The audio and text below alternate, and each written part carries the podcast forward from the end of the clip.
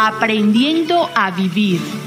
Un programa para que mejore su calidad de vida, para ayudarle a cambiar en positivo y para manejar elementos que valen la pena que domine y comprenda.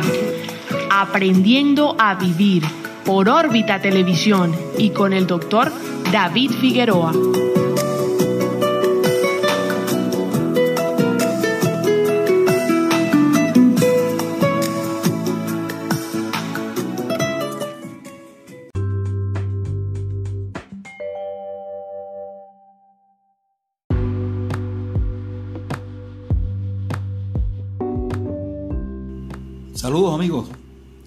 El doctor David Figueroa, médico psiquiatra.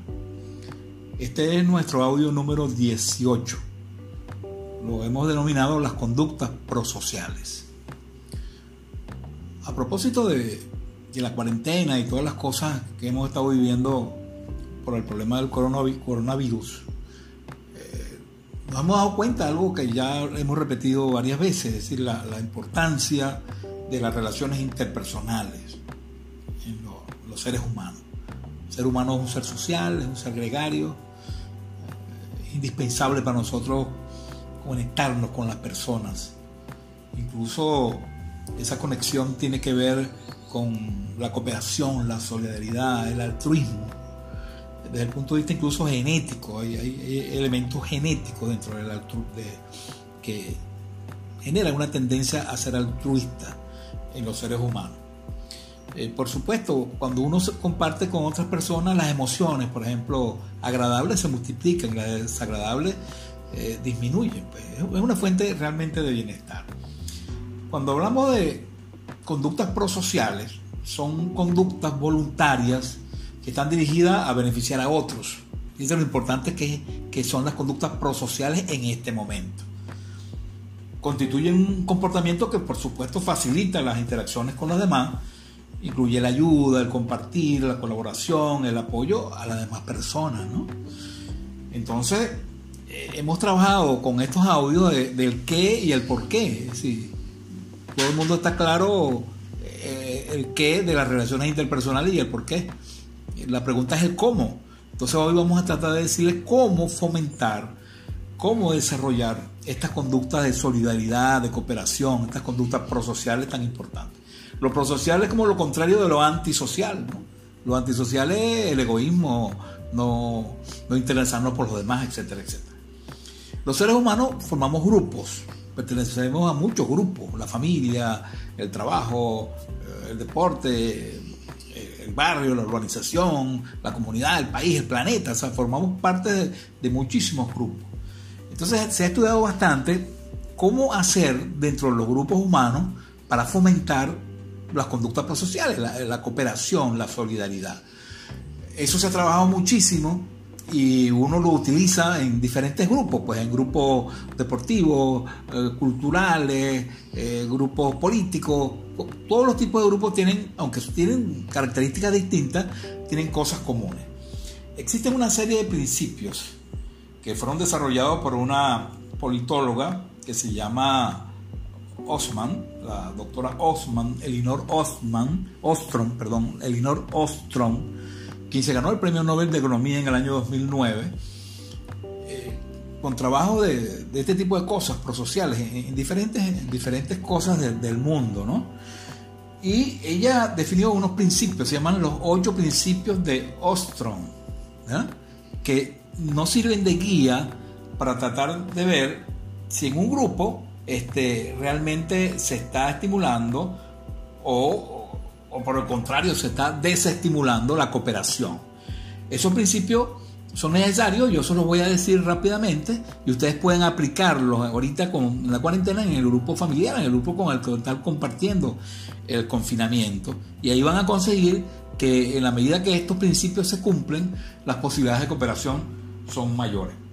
Por supuesto, muchas veces espontáneamente la gente adopta una serie de principios, pero nunca eh, es, está de más ayudarlos con una guía, con, elementos que han sido, como le decía antes, mm, ya probados desde el punto de vista científico.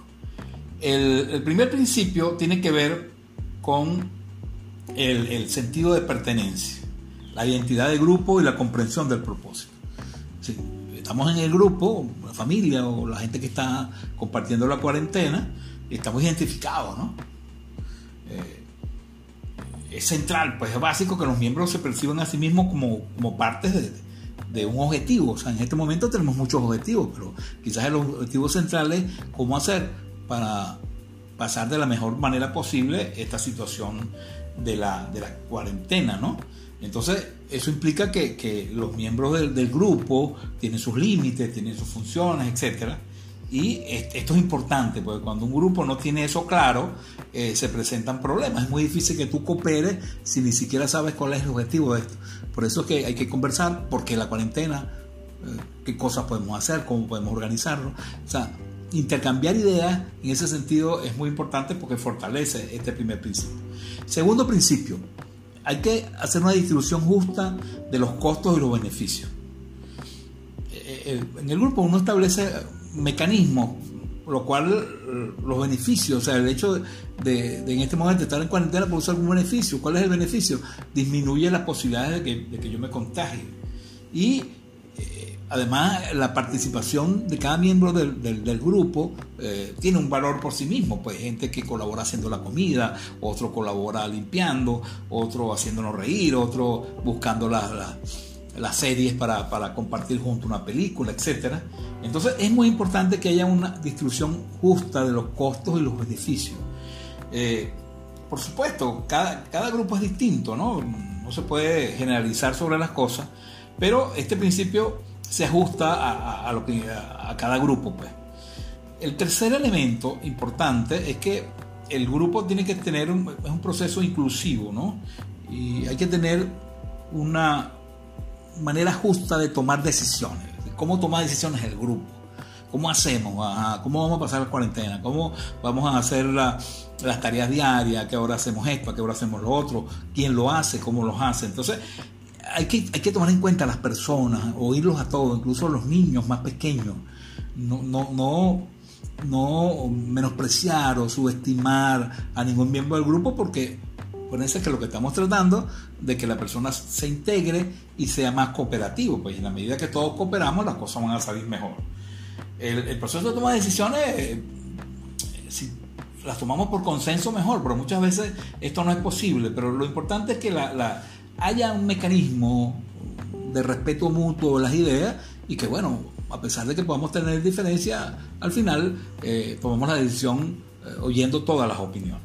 Cuarto principio, es importante monitorear las, cosas que pactamos, las conductas que pactamos, o sea, el, el, plan que hicimos tenemos que monitorearlo.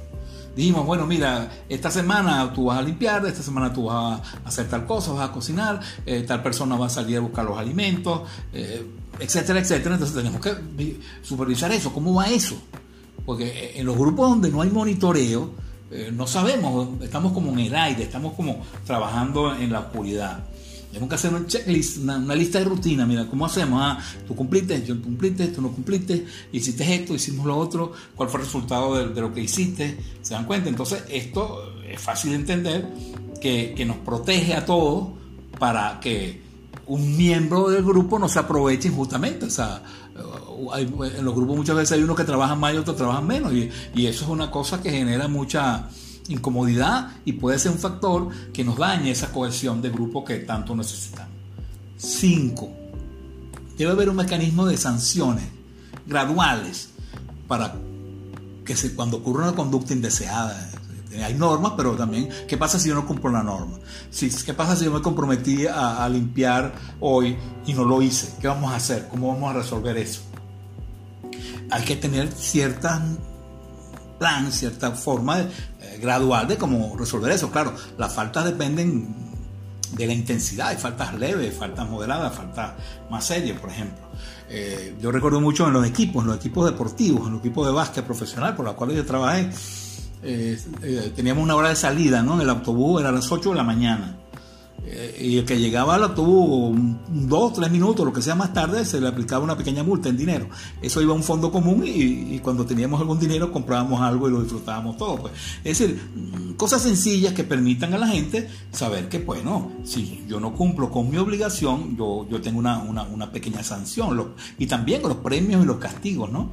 Eh, eh, eso es importante. Sexto, tenemos que también tener una forma de resolver de manera rápida y justa los conflictos. En todo grupo humano hay conflictos, y más cuando estamos ya, tenemos más de 40 días juntos, tenemos miedo, estamos alarmados, hay peligros, etc. Eh, eso va a haber conflictos, querramos o no. Entonces tenemos que tener un método rápido de cómo hacemos. ¿Qué, hacemos si pasa esto? Entonces, eso hay que tenerlo de antemano porque si obviamos el conflicto y no lo, no lo tocamos, no lo trabajamos, se puede incubar un conflicto mayor. Entonces tenemos que hacer cosas. Muchas veces eh, se forma un pequeño comité, ¿no? Amor, en el grupo los que tienen más experiencia, si hay un conflicto tal cosa, vamos a tener un pequeño tribunal ahí disciplinario, una cosa así. Eh, repito, pues esas son cosas que cada grupo se va adaptando, pero la idea es que tengamos un mecanismo para resolver los conflictos. Un principio número 7 eh, los, grupos tienen que tener autoridad para autogobernarse, o sea, los, grupos eh, se gobiernan por sí mismos, aunque dependemos de otros grupos, o sea, estamos en cuarentena, eh, las autoridades sanitarias nos dictan las normas generales, nosotros las cumplimos, pero las adaptamos sin, sin violarlas, pues, a otras normas. Cada familia va a tener su propia, su propia manera de hacer esto. Yo estoy seguro que cuando ustedes me escuchan se dan cuenta de que hay mucha gente que es creativa y todas esas cosas son válidas. En estas cosas no hay, no hay nada rígido. Pero eh, tenemos nuestra capacidad de autogobernar.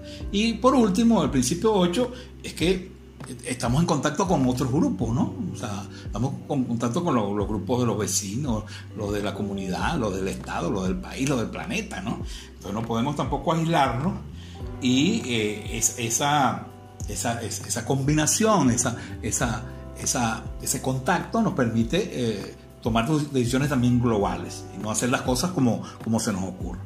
Entonces, como ustedes ven, las ven estos principios, son muy sencillos. Yo les recomiendo que los practiquen, los evalúen en, su grupo familiar y se den cuenta ahí cuáles se están cumpliendo bien, cuáles no, y hagan los ajustes necesarios. Cuando hay disfunción en los grupos, realmente son por cinco razones. Uno, porque no hay confianza. No hay confianza. La confianza se logra con, siendo acto y, jugando limpio. Pues. Hay, hay que dar ejemplo, ¿no? Si el aprendizaje social es el modelamiento, los modelos hay, que, dar ejemplos, ¿no? Si yo digo que hay que ser cooperativo, el papá tiene que cooperar y la mamá también, pues. No es, que los otros lo hagan y yo no lo haga. Eh, segundo, hay que hacerlo eh, en lo cotidiano, pues. Y tercero, eh, demostrarle a la, gente del grupo que vale la pena portarse bien, que, que si, cooperamos todos vamos a tener mayor éxito. La segunda uh, causa de disfunción de los equipos es, los miedos al conflicto, ya lo dijimos, tenemos miedo al conflicto, no, el conflicto va a ocurrir, nosotros tenemos mecanismos para enfrentarlo. El tercer problema de disfunción de, los grupos es el problema del compromiso, ¿no? Nos, comprometemos y no cumplimos las cosas, ya, ya, se los dije. Y la otra es la falta de responsabilidad, que tiene que ver con eso, ¿no? Asumo mi parte, a mí me toca esto, tengo que hacerlo. Y por supuesto, el último es que no, no le paramos mucho a los resultados, o sea, no hacemos monitoreo. ¿Cómo vamos? ¿Cómo hicimos el primer mes? ¿Qué dificultades tuvimos? Eh, ¿Dónde fueron mayores problemas? ¿Qué cosas podemos corregir? Entonces, las conductas prosociales son fundamentales en este momento. Ojalá que todos los grupos pequeños, medianos y grandes usaran estos principios y estoy seguro que, que nos iría mucho mejor. Saludos, gracias y hasta la próxima.